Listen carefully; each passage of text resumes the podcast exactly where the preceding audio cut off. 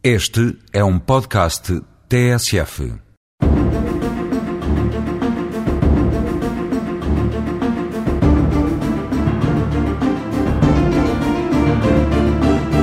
A greve, de acordo com a noção que parece ressaltar do Código de Trabalho, traduz-se na suspensão temporária, conjunta e combinada da pressão de trabalho, mediante a qual um grupo de trabalhadores, por si ou através das suas associações sindicais, procura pressionar os empregadores ou o poder político no sentido do reconhecimento e realização de certo interesse ou objetivo comum. A greve só pode ser cumprida por pessoas no ativo e com contrato individual de trabalho, o que exclui as paralisações de estudantes, camionistas que trabalham por conta própria ou de profissionais liberais e pode afetar uma empresa ou conjunto de empresas, um setor ou vários setores de atividade ou estender-se a toda a atividade económica, chamando-se então greve geral. Levantam-se vozes contra a legitimidade das greves por motivos de caráter não profissional, designadamente políticos, ou usualmente chamadas também de greves atípicas, como a de zelo, realização burocrática e pormenorizada do serviço, de rendimento, diminuição das cadências de trabalho,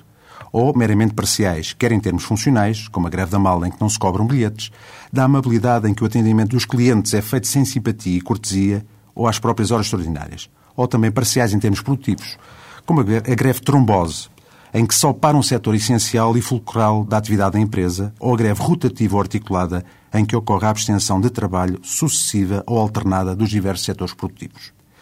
A greve, que é reconhecida constitucionalmente em termos muito amplos, tem de ser convocada por meios idóneos, nomeadamente por escrito ou através dos meios de comunicação social, pelas associações sindicais ou pelos trabalhadores de uma empresa que a tenham decidido. Com prazo mínimo de 5 dias úteis, caso não haja serviços mínimos, ou de 10 dias úteis, se os mesmos tiverem de ser garantidos.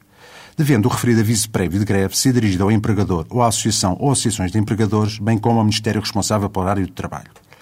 As associações sindicais ou os trabalhadores que convocarem a greve têm de, nas situações normais, assegurar a segurança e a conservação dos equipamentos e instalações. E, nos setores em que a lei considera haver necessidade de organizar serviços mínimos, garantir também o funcionamento dos mesmos, podendo organizar piquetes que, por meios pacíficos, procurem persuadir os demais trabalhadores a aderirem à greve, sem prejuízo do reconhecimento da liberdade de trabalho dos não aderentes.